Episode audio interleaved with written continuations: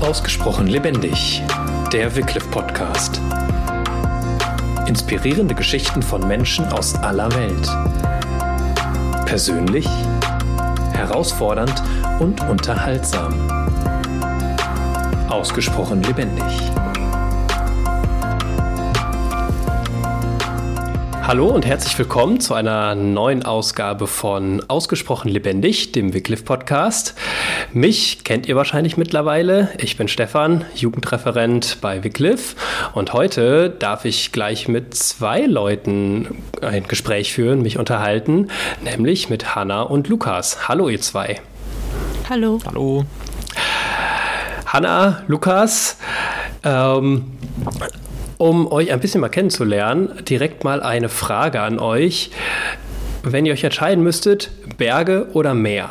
Meer. Berge. Da seid ihr euch ja schon mal richtig gut einig. ähm, vielleicht erzählt ihr einfach mal ein bisschen was über euch und warum ihr euch für Berge oder Meer entschieden habt. Hanna, fang einfach mal an. Also ich komme aus der Nähe von Flensburg. Das liegt quasi direkt am Wasser, am Meer. Und ich kenne das einfach von, von meiner Kindheit, von da, wo ich aufgewachsen bin. Und es fühlt sich einfach zu Hause an für mich. Und du, Lukas, warum sind die Berge für dich das favorisierte Ziel? Also ich äh, finde Wasser immer irgendwie kalt und hier ist das Wetter auch immer so gefühlt viel Regen. Und deswegen sind Berge irgendwie ganz nett. Das ist für mich so ein bisschen wie Urlaub. Und in Äthiopien gibt es auch viele Berge da. Das ist irgendwie schön anzuschauen. Das ist äh, schon ein gutes Stichwort, Äthiopien. Ähm, was verbindet euch mit Äthiopien? Also wir arbeiten seit zwei Jahren ungefähr in Äthiopien, äh, helfen damit, dass die Bibel übersetzt wird. Konkret ist das das Alte Testament in einer Sprache in Südäthiopien.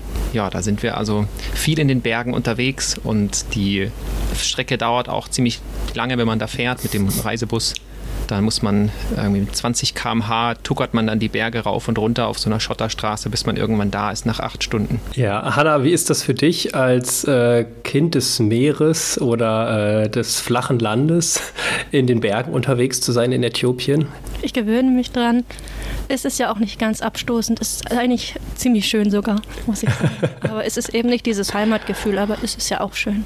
Äh, was macht denn Heimat aus für dich? Was ist so das Heimatgefühl? Wie würdest du das beschreiben? Ähm, da, wo ich mich wohlfühle, wo ich nicht, wo nichts Fremdes ist, wo ich alles kenne, ähm, wo ich weiß, ähm, wo es hingeht, wie ich mich zu verhalten habe. Ihr seid jetzt seit ungefähr zwei Jahren, arbeitet ihr in Äthiopien und wahrscheinlich ist genau das auch ein ganz großes Thema für euch. Wie verhält man sich? Wie bewegt man sich? Wo geht man lang?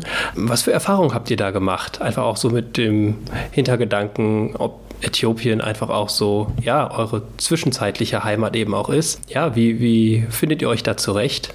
Es ist noch nicht wirklich sehr heimatlich. Wir sind noch so am Anfang dabei, das alles kennenzulernen, denke ich mal. Wir können ja noch nicht mal die Sprache wirklich gut sprechen. Allein da fängt es an. Wir wissen gar nicht, wie drückt man sich jetzt richtig aus. Wir können etwas ausdrücken, aber nicht, ist das jetzt unhöflich, ist das jetzt falsch, verstehen die uns falsch. Und mit der ganzen Kultur geht das ja weiter. Und auch sich bewegen, auch öffentlicher Verkehr, das ist alles noch so unvertraut. Aber das kann ja noch kommen. Also in Äthiopien zu leben ist auf jeden Fall ganz anders als in Deutschland. Also es sind so viele kleine Sachen, die anders sind. Ne, also auf der Straße eben sich zu bewegen. Man ist natürlich immer als Ausländer sticht man irgendwie raus. Die allermeisten Menschen, die sind, die sind freundlich und hilfsbereit. Und dann gibt es immer so ein paar, die haben dann vielleicht andere Absichten und manchmal sind es halt eher wir als Ausländer, die das dann abbekommen.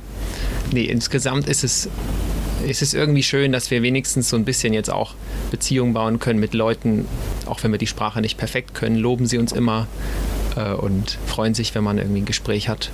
Ihr seid ja als Ehepaar unterwegs, das haben wir noch gar nicht erwähnt.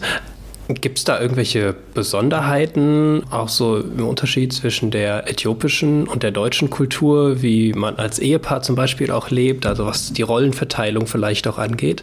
Also erstmal sind sie da überhaupt nicht frauenfeindlich. Man ist als Frau gern gesehen, man darf auftreten, man darf was sagen, man darf sich einbringen. Man ist als, wenn wir zusammen als Gäste irgendwo sind, dann sind wir gleichwertige Gäste. Das ist nicht so, dass ich als Frau da weniger wert bin. Das ist total angenehm und man ist halt einfach ein bisschen zurückhaltender in seinem Auftreten. Mhm. Wenn ich euch in Äthiopien besuchen würde, wie würdet ihr mich da als Gast empfangen? Oh, in Äthiopien, das wäre witzig. Also da ist halt, das wäre dann die Hauptstadt Addis Abeba und da ist halt sehr viel Trubel und Verkehr. Dann müssten wir erstmal eine Stunde mit dem Taxi oder so quer durch die Stadt fahren, um irgendwo hinzukommen vom Flughafen. Dann würden wir dir auf jeden Fall äh, mit dir Kaffee trinken gehen, das ist da ganz typisch und einiges Leckeres an Essen probieren. Die äthiopische Küche ist auch sehr ausgezeichnet. Äh, da gibt es leckere Sachen, ganz viel veganes Essen, das ist dort sehr traditionell, dass halt wenig tierische Produkte gegessen werden. Das ist sehr lecker, das muss man probiert haben. Habt ihr da mal ein Beispiel, was es da so an Essen gibt? Also sehr lecker ist zum Beispiel, also es gibt immer dieses große Fladenbrot, das heißt Injera. Das ist wie so ein Pfannkuchen eigentlich und da gibt es sehr viele Beilagen dazu. Zum Beispiel ein Brei, der ist so aus Kichererbsenmehl gemacht. Äh, der schmeckt sehr gut. Oder auch, es gibt sowas ähnliches wie Grünkohl, das ist auch eine typische Beilage. Oder dann gibt es auch Sachen mit rote Beete, Kartoffeln, Karotten. Also auch sehr vieles, was irgendwie vertraut ist, aber es einfach lecker zubereitet. Habt ihr da euch auch schon mal selber dran gewagt, sowas zu kochen oder zuzubereiten? Auf jeden Fall haben wir es versucht, aber so gelingt es, gut gelingt uns, uns natürlich nie, wie, wie die das können. Das Fladenbrot, das macht man halt nicht selber, das ist sehr viel Aufwand, das muss man richtig gut können. Aber so die Beilagen, das haben wir auch schon mal gemacht, das geht. Anna ist eine gute Köchin. Ist äh, das auch so, dass die Hanna die bessere Köchin ist? Oder wer von euch würde sich als äh, Hauptkoch bei euch bezeichnen? Das ist ja nicht das gleiche, Hauptkoch und besserer Koch. Aber äh, Hauptkoch bin ich und besser kann man gar nicht sagen, weil äh, wir ergänzen uns da einfach perfekt. Das hört man gerne. Wie seid ihr überhaupt auf Äthiopien gekommen? Vielleicht nehmt ihr uns da mal ein bisschen mit auf die Reise. Also nach Äthiopien sind wir jetzt ähm, gegangen. Das war eigentlich ein Vorschlag von Wycliffe Deutschland. Wir hatten also auf dem, wir hatten einfach auf dem Herzen, einer Volksgruppe zu helfen, mit der, ja, mit der Sprachentwicklung sozusagen, also die Bibel besser verstehen zu können. Und dann war war das ein Vorschlag, denkt doch mal über Äthiopien nach, hat der Personalleiter gesagt. Und dann schien das irgendwie eine gute Wahl zu sein, als wir so ein bisschen abgewogen haben, die verschiedenen Sachen, die dafür und dagegen sprechen. Das war dann so ein bisschen pragmatisch, aber ja, irgendwie passt das jetzt. Soweit ich weiß, ist Äthiopien ja ein sehr vielfältiges Land. Ne? Ihr habt schon von Bergen auch gesprochen, von der Großstadt Addis Abeba. Was fasziniert euch an Äthiopien? Wir haben ja auch was über die Kultur gesagt und die ist ziemlich einzigartig im Vergleich zu anderen afrikanischen Ländern. Die haben wirklich einen Sinn für Kultur, für Essen, für ihren Kaffee, für ihre Tradition, auch die orthodoxen Traditionen. Das ist schon super faszinierend und ja, total schön, das mal kennenzulernen. Ja. Und ein anderer Punkt sind die Menschen, ähm, die Vielfalt. Also es gibt auch wirklich auch vom Aussehen her, aber natürlich auch darüber hinaus unglaublich verschiedene, viele Menschen, Volksgruppen. Das ist auch sehr interessant. Äthiopien ist ja auch deswegen ein bisschen besonders, weil es quasi das einzige afrikanische Land ist, was nicht kolonialisiert wurde.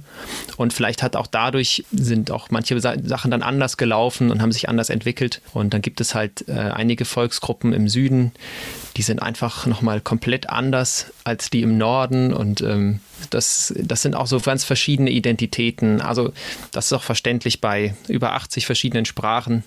Da ist einfach äh, viel Diversität. Ja.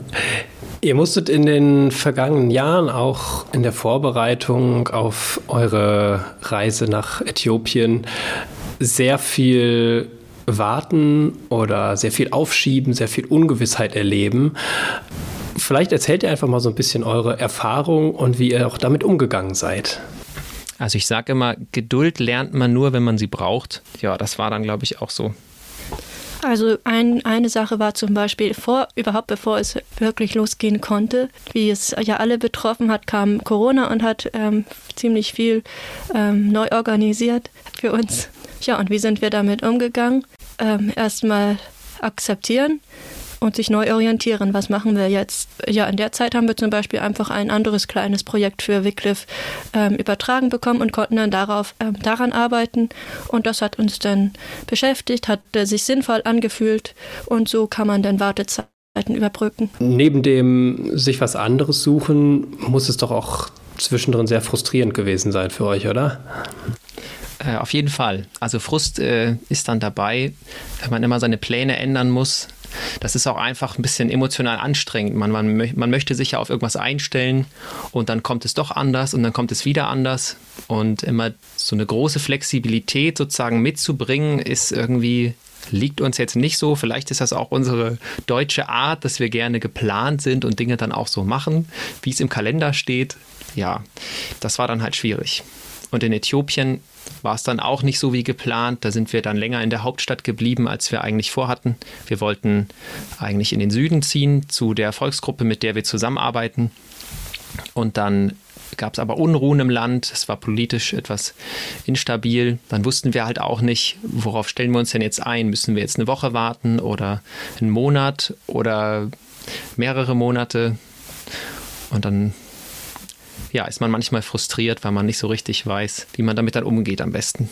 Ist man denn dann trotz allem irgendwie auch immer auf gepackten Koffer an für den Fall, ah, jetzt kann es jeden Moment losgehen oder überrascht einen das dann doch und man denkt, oh, jetzt äh, ist die Wartezeit rum und ich bin überhaupt nicht vorbereitet? Es ist so von beiden ein bisschen. Anfänglich saßen wir schon auf gepackten Koffern äh, nicht wirklich aufgepackten Koffer natürlich. Zum Beispiel hatten wir keine eigene Wohnung in der Hauptstadt, sondern haben nur bei einer Familie in einem Gästezimmer mitgewohnt, weil wir dachten, ja, es geht ja dann auch wirklich bald los. Wir wollen jetzt ja auch keinen Mietvertrag unterzeichnen. Aber es zog sich monatelang hin und wir wohnten immer noch in diesem Gästezimmer. Und irgendwann mussten wir einfach an dieser Situation zum Beispiel was ändern, ohne zu wissen, was passiert als nächstes. Aber das ist ja auch kein Dauerzustand. Ja, so muss man dann immer mal weiter gucken, in dem Warten und ähm, vielleicht doch mal wieder die Koffer auspacken. Was ist denn ungefähr in euren Koffern alles so drin gewesen? Wie kann ich mir das vorstellen, wenn man nach Äthiopien ausreist für erstmal zwei Jahre ungefähr geplant? Was muss man da überhaupt alles mitnehmen?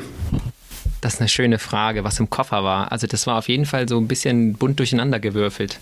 Man versucht halt im, im Vorhinein, also wir waren halt davor noch nie in Äthiopien, dann versucht man halt die Kollegen zu fragen, was gibt es denn da oder was sollte man mitbringen? Und dann sagt auch jeder was anderes, weil auch jeder so andere Ansprüche hat oder andere Sachen vielleicht braucht. Und dann haben wir aber tatsächlich einiges an Lebensmitteln mitgenommen, zum Beispiel Tütensuppen. Äh, das haben wir uns dann nochmal nachschicken lassen. Das ist einfach schön. Das gibt es jetzt nicht so. Und dann sind einige Geschmäcker auch von Sachen, die es da vielleicht nicht gibt. Zum Beispiel Spargel oder irgendwelche Cremesuppen. Dann kann man das da genießen. Das war wichtig. Also vor allem irgendwelche Sachen, die man von zu Hause vielleicht auch noch so ein bisschen kennt. Wie bewegt man sich in Äthiopien vorwärts? Also in der Stadt, auf dem Land? Ähm, wie sehen da so die Verkehrsmittel aus? Und was für Erfahrungen habt ihr vielleicht auch ganz konkret mit dem einen oder anderen gemacht? Also es gibt viele öffentliche Verkehrsmittel. Viele unserer Kollegen haben ein eigenes Auto oder einen Dienstwagen, mit dem sie fahren können. Wir hatten bis jetzt die öffentlichen Verkehrsmittel genutzt. Da gibt es äh, Busse, wie sie bei uns sind, nur äh, wesentlich überfüllter, als man sich das hier vorstellen kann. Dann gibt es auch Kleinbusse, die sind, ähm, die gehen einigermaßen. Die haben wir dann eher mal genutzt. Und dann gibt es auch äh, Dreiradtaxis, da passen dann so drei, vier Leute rein. Das sind so verschiedene Optionen in verschiedenen Preisklassen und Funktionen, die wir alle genutzt haben. Und wenn wir uns mal richtig was gönnen wollten, weil das mit den öffentlichen Verkehrsmitteln ja auch anstrengend ist, dann können wir auch mal ein Taxi nehmen für uns beide für vier, fünf Euro. Das ist äh, sehr erschwinglich. Ja, und wie sieht es außerhalb der Städte aus? Da gehen wir dann zu Fuß oder von Stadt zu Stadt mit Reisebus Was es überall in Äthiopien gibt, sind diese kleinen Dreirad-Taxis, die sind blau und die gibt es irgendwie überall. Auch da, wo es keine Autos gibt, im ländlicheren, gibt es trotzdem noch diese Dreirad-Taxis und die kann man immer anheuern, dass sie einen irgendwo hinbringen oder irgendwas transportieren. Ähm, wie weit ist das ungefähr von der Hauptstadt Addis äh, dahin, wo, äh, also da im Süden, wo ihr genau mit der einen Volksgruppe zusammenarbeitet? Ähm, wie lange fährt man da in etwa? Also man muss so ungefähr zwei Tage rechnen. Wenn man mit dem Auto fährt, dann fährt man in zwei Etappen. Die erste Etappe ist in die nächstgrößere Stadt im Süden. Das sind dann so acht Stunden. Da ist die Straße noch ganz in Ordnung. Und danach wird es holperig. Da braucht man dann für eine wesentlich kleinere Strecke ungefähr nochmal so lange, um dann tatsächlich dahin zu kommen. Und wir sind jetzt, ähm, weil wir kein eigenes Auto haben, sind wir mit dem Reisebus gefahren. Da braucht man dann für die zweite Etappe nochmal nochmal acht Stunden über diese Schotterstraße, ist am Ende ganz durchgeschüttelt. Und der fährt immer nur früh morgens los, deswegen braucht man auch dann eine Übernachtung zwischendrin. Ähm, man schafft das an einem Tag eigentlich nicht, sonst müsste man im Dunkeln fahren, das ist dann nicht so schön, äh, weil man da wirklich gar nichts sieht und das auch nicht so sicher ist. Genau, also zwei Tagesreisen. Wo man wieder beim Thema Geduld ist wahrscheinlich. ähm, genau, so viel Geduld zu haben, um dahin zu kommen, ist man ja vielleicht in Deutschland nicht so gewohnt, wenn man sich solche Strecken dann anschaut, so lange dann unterwegs sein zu müssen. Aber unterwegs sein ist ein gutes Stichwort, auch so im Vorfeld auf euren Einsatz in Äthiopien. Ähm, seid ihr auch viel unterwegs gewesen, um einfach auch von eurer Arbeit zu berichten, Unterstützer für die Arbeit zu gewinnen. Ähm, wie seid ihr da unterwegs? Also jetzt das halbe Jahr waren wir im Heimataufenthalt und konnten glücklicherweise ein Auto ausleihen. Das hat uns äh, das Reisen ähm, an vielen Stellen wesentlich bequemer gemacht. Ähm, ich weiß, dass ihr auch immer wieder mal getrampt seid und da die eine oder andere spannende Begegnung auch irgendwie erlebt habt. Ähm, fällt euch da spontan was ein, was äh, ihr vielleicht mal so erzählen könnt bei solchen Gelegenheiten, äh, mit anderen Leuten zusammen Auto zu fahren, die man nicht kennt? Ähm, ja, das ist genau richtig bevor wir dieses Auto geliehen haben, ähm, das erste Mal, wo wir ja einfach gereist sind und von der Arbeit berichten, hatten wir das ja nicht. Und da haben wir tatsächlich oft das Trampen als Option gewählt. Ja, und das ist immer ganz lustig, sowieso, weil man da so unterschiedliche Leute kennenlernt und äh, dann frag, fragen wir sie mal gerne aus, was sie denn so beruflich machen und dann fragen sie meistens zurück und dann haben wir natürlich immer ein spannendes Thema und es ist ganz interessant, wie Leute dann darauf reagieren. Da gibt es schon witzige Begegnungen. Ja, und was uns dann aufgefallen ist, ist auch, dass einfach im, ja, wir wohnen ja hier jetzt ganz im Norden momentan bei Flensburg und da ist die Wahrscheinlichkeit, dass man bei dem Christen mitfährt, wesentlich geringer, als wenn man jetzt da in der Ecke ist, wo, wo Wycliffe seinen Sitz hat. Da ist das dann eher mal, dass die Leute das schon kennen und, und aus der Gemeinde im Nachbardorf sind oder sowas. Das ist dann lustig. Wie sind dann so die Reaktionen von den Fahrern und Fahrerinnen, die euch mitnehmen? Also oft positiv und interessiert. Die Leute finden das spannend, was wir machen.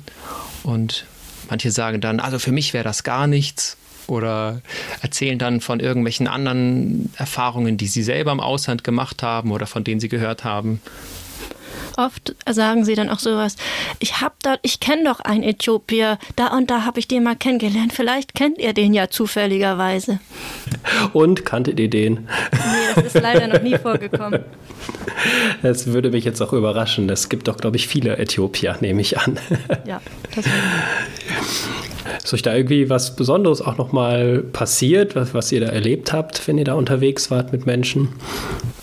Also jetzt viel Spektakuläres vielleicht nicht, aber was immer witzig ist, ist, dass uns oft Leute dann mitnehmen, die sagen, also normalerweise nehme ich ja keine Tremper mit, aber ihr zwei seht sympathisch aus und da habe ich dann eine Ausnahme gemacht. Oder was auch oft kommt, ist, ich wusste gar nicht, dass das heutzutage noch funktioniert mit den Trempeln. Und dann sagen wir immer, nun, Sie haben uns doch gerade mitgenommen und bewiesen, dass es noch funktioniert. Musstet ihr manchmal auch sehr lange warten, wenn ihr irgendwo gewesen seid und dann nicht vorwärts gekommen seid? Oder wie organisiert ihr das? Ja, das Warten gehört auf jeden Fall mit dazu und man lernt auch da Geduld und ähm, seine Frustration im Griff zu behalten. Denn es nützt ja nicht, wenn man frustriert am Straßenrand steht. Man muss ja gut gelaunt bleiben. Und es hat immer irgendwann geklappt. Deswegen, das sagen wir uns dann auch immer wieder zu. Ähm, bisher hat es immer geklappt, das wird auch immer wieder klappen. Und dann machen wir natürlich auch nicht solche Strecken, die so lang sind, ähm, dass es unrealistisch ist. Wir kalkulieren die Wartezeit mit ein, von den Erfahrungen her. Das hat immer gut geklappt. Also war das eigentlich auch schon eine sehr gute kulturelle Vorbereitung auf eure Arbeit in Äthiopien? Ja, ein bisschen schon. Also flexibel sein, warten, vor allem auch warten, nicht als was Negatives wahrzunehmen. In Deutschland ist, glaube ich, Warten immer sehr negativ belegt und in Äthiopien ist das was sehr Alltägliches. Und das sind auch einfach Pausen, die man halt dann zwischendrin dadurch hat. Ihr teilt ja jetzt nicht nur euer Privatleben als Ehepaar, sondern letztlich arbeitet ihr ja auch irgendwie zusammen.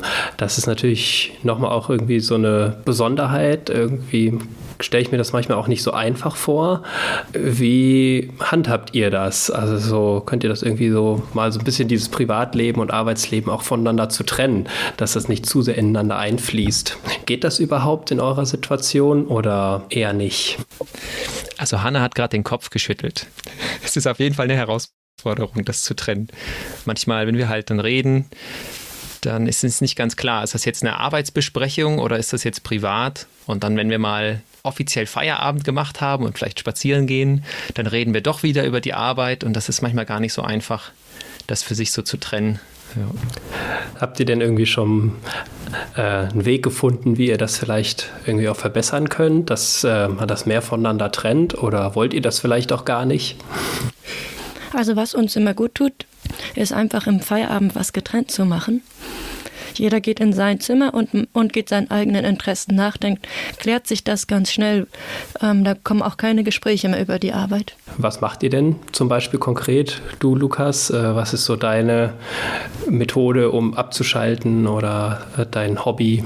Also wenn ich nicht äh, mit Menschen irgendwas mache, was ich sehr gerne mache, auch manchmal telefonieren oder so, dann bin ich viel am Computer und mache irgendwie ich programmiere irgendetwas, was niemand braucht, aber mir macht das dann irgendwie Freude, mir den Kopf zu zerbrechen oder über irgendwas Mathematisches nachzudenken. Das ist so meine Art von, von Abschalten oder Abwechslung. Ja. Und du, Hannah?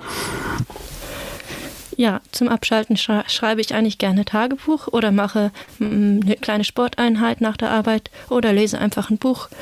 Und wenn mir ganz langweilig wird, dann schaue ich auch gerne mal eine Serie oder einen Film. Hanna, bei dir weiß ich, dass du einen ganz interessanten äh, Schulweg quasi gegangen bist, äh, der jetzt nicht so üblich ist in Deutschland. Vielleicht erzählst du da einfach mal ein bisschen drüber. Das klingt jetzt äh, spektakulärer, als es ist. Eigentlich habe ich einen ganz normalen Schulweg mit einem Realschulabschluss und später noch einem Abitur. Aber ich denke, was du meinst, ist, all das hat auf einer dänischsprachigen Schule stattgefunden in Deutschland. Ähm, da war ich als Kind hingegangen nicht, weil wir dänisch sind, sondern weil man das hier in Flensburg und auch in der Umgebung einfach ähm, darf. Die, da gibt es ein dänisches Schulsystem für ähm, ja eigentlich eine dänische Minderheit, die es hier gibt, die jetzt aber gar nicht mehr so klar definierbar ist. Und letztlich darf jeder, der sich dazugehörig fühlt, auch dieses Schulsystem besuchen. Da fängt man im Kindergarten an und lernt ganz kinderleicht die dänische Sprache und dann kann man die Schule besuchen und ähm, ja auf einer anderen Sprache seine Schulbildung bekommen. Unterscheidet sich das dänische Schulsystem denn irgendwie von dem deutschen Schulsystem oder? Nein, nicht wesentlich. Ähm, von den Abschlüssen her ist das sogar am deutschen Schulsystem angegliedert, dass ähm, wir die gleichen, an den dänischen Schulen hier in Deutschland, die gleichen Schulabschlüsse, die gleichen Prüfungen haben wie die Deutschen. Der einzige kleine Unterschied ist die Grundschule, denke ich. Die geht sechs Jahre, obwohl das auch in manchen Teilen Deutschlands so ist. Und es ist einfach schön für Kinder, dass sie nicht so früh auf die große Schule müssen mit den ganzen großen Kindern und ähm, ja, womöglich noch in eine andere Stadt. Das war einfach noch ein bisschen länger behütet. Hast du da irgendwie das schon auch gemerkt? Äh, gerade die dänische Minderheit in äh, Schleswig-Holstein ist ja eben auch eine anerkannte Minderheit in Deutschland. Aber ähm, wie das überhaupt auch ist, so in, zumindest in einer Region zu leben, wo es ähm, Minderheitensprachen irgendwie auch gibt. Es ist ja letztlich in Äthiopien auch nicht viel was anderes. Ähm, da gibt es ja doch auch sehr, sehr viele. Hast du da irgendwo schon so ein Gefühl dafür entwickeln können? Ja, es ist auf jeden Fall interessant in seinem Alltag, wenn man jetzt zum Beispiel in Flensburg in der Stadt unterwegs ist. Es sind immer ähm, ja, diese zwei Sprachen da und du gehst durch die Einkaufspassage und die denen leben ist hier auch einkaufen zu gehen. Das liegt jetzt nicht nur an der Minderheit, sondern auch einfach an der Grenzregion. Ja, aber auch so im, im, in der Schule ähm, haben wir ja viel Deutsch und viel Dänisch geredet. Es wird immer gewechselt. Von daher ist das ja eine, in dem Sinne eine gute Vorbereitung für das, was wir in Äthiopien jetzt erleben. Wie habt ihr euch eigentlich kennengelernt, Lukas und Hannah? Äh, das war auf der Bibelschule im Schwarzwald. Wir haben beide eigentlich über dieselbe Person um ein paar Ecken so eine Empfehlung bekommen, dass das eine gute Bibelschule sei. Und dann waren wir da also drei Jahre und haben uns da kennengelernt und ganz schnell nach dem ersten Jahr geheiratet, weil wir uns da einfach sicher waren, dass das das Richtige ist. Das hatte ja auch mit der beruflichen Richtung zu tun. Lukas sagte, kann sich vorstellen, mit Wycliffe zu arbeiten. Das wusste er schon damals und hat mich einfach gefragt, ähm, ob ich das mitmachen würde. Und da hatte ich ein Ja zu und von daher waren ja sehr grundlegende Sachen schon schnell geklärt. War das denn immer schon äh, klar, auch für dich, Lukas, beziehungsweise wie hast du diesen Weg mit Wycliffe ähm, erlebt? Also Hanna hat gerade erzählt, dass du da schon relativ früh einfach wusstest mit Wycliffe, das wäre eine Idee.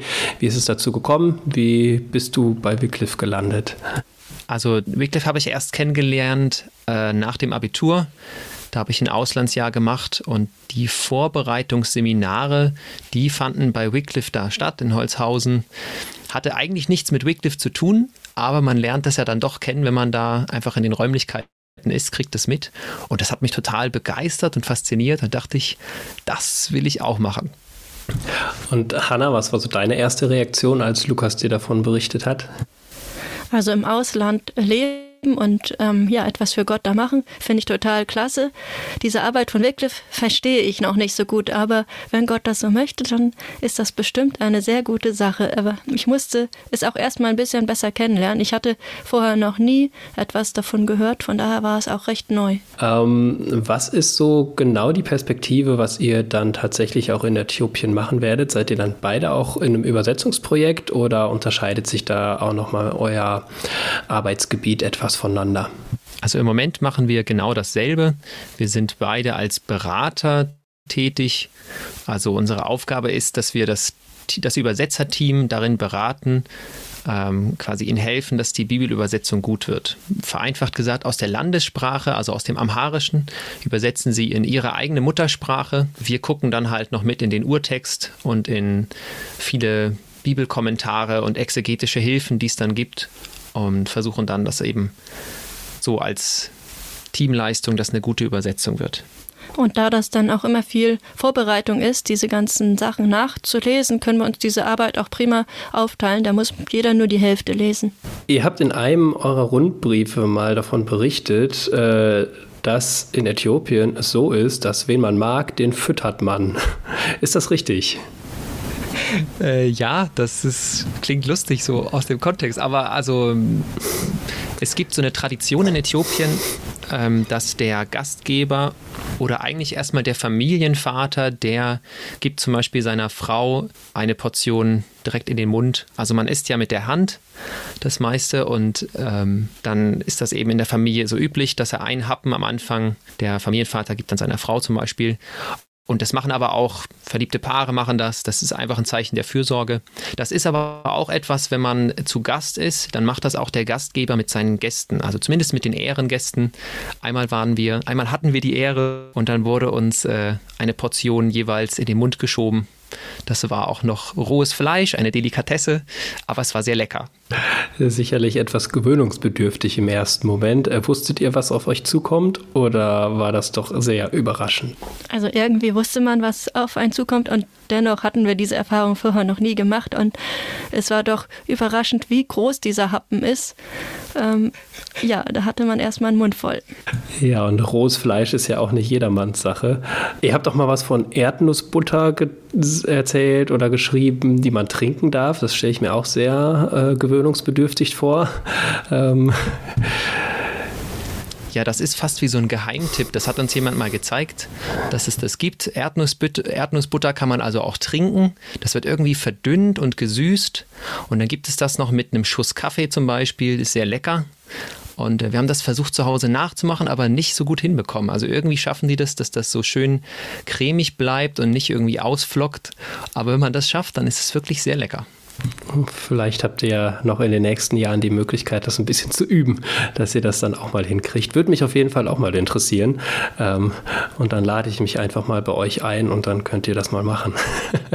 Komm gerne vorbei. Sehr gerne. Eine äh, Frage, ähm, die euch bestimmt auch immer wieder beschäftigt hat, ist so das Thema überhaupt Beziehungen knüpfen mit verschiedenen Menschen. Ihr habt es an manchen Stellen heute auch schon angerissen gehabt.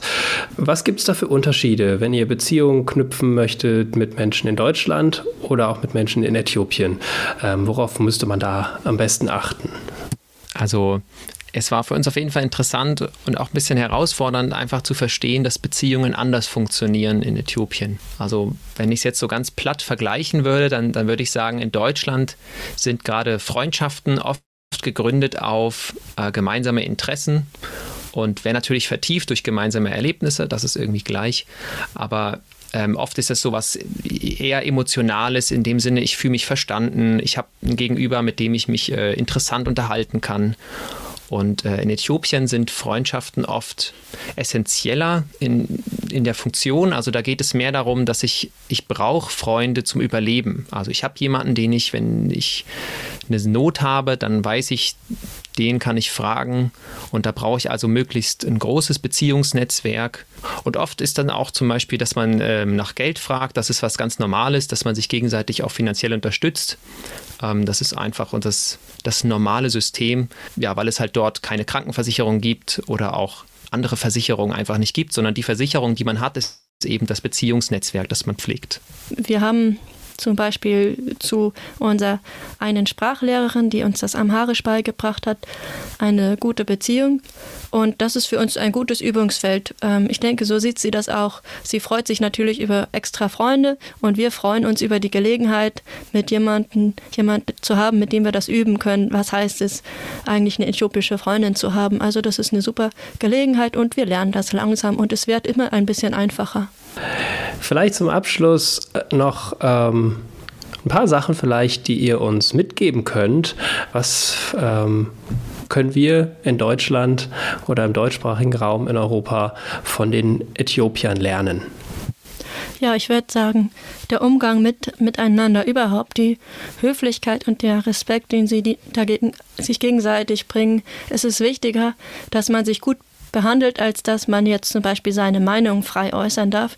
Freie Meinungsäußerung ist in manchen Kontexten gut, aber in manchen Beziehungen ist es auch einfach schön, wenn man sich sicher fühlt und weiß, ich werde jetzt nicht jeden Moment kritisiert, es wird jetzt nicht in einer Diskussion ausarten.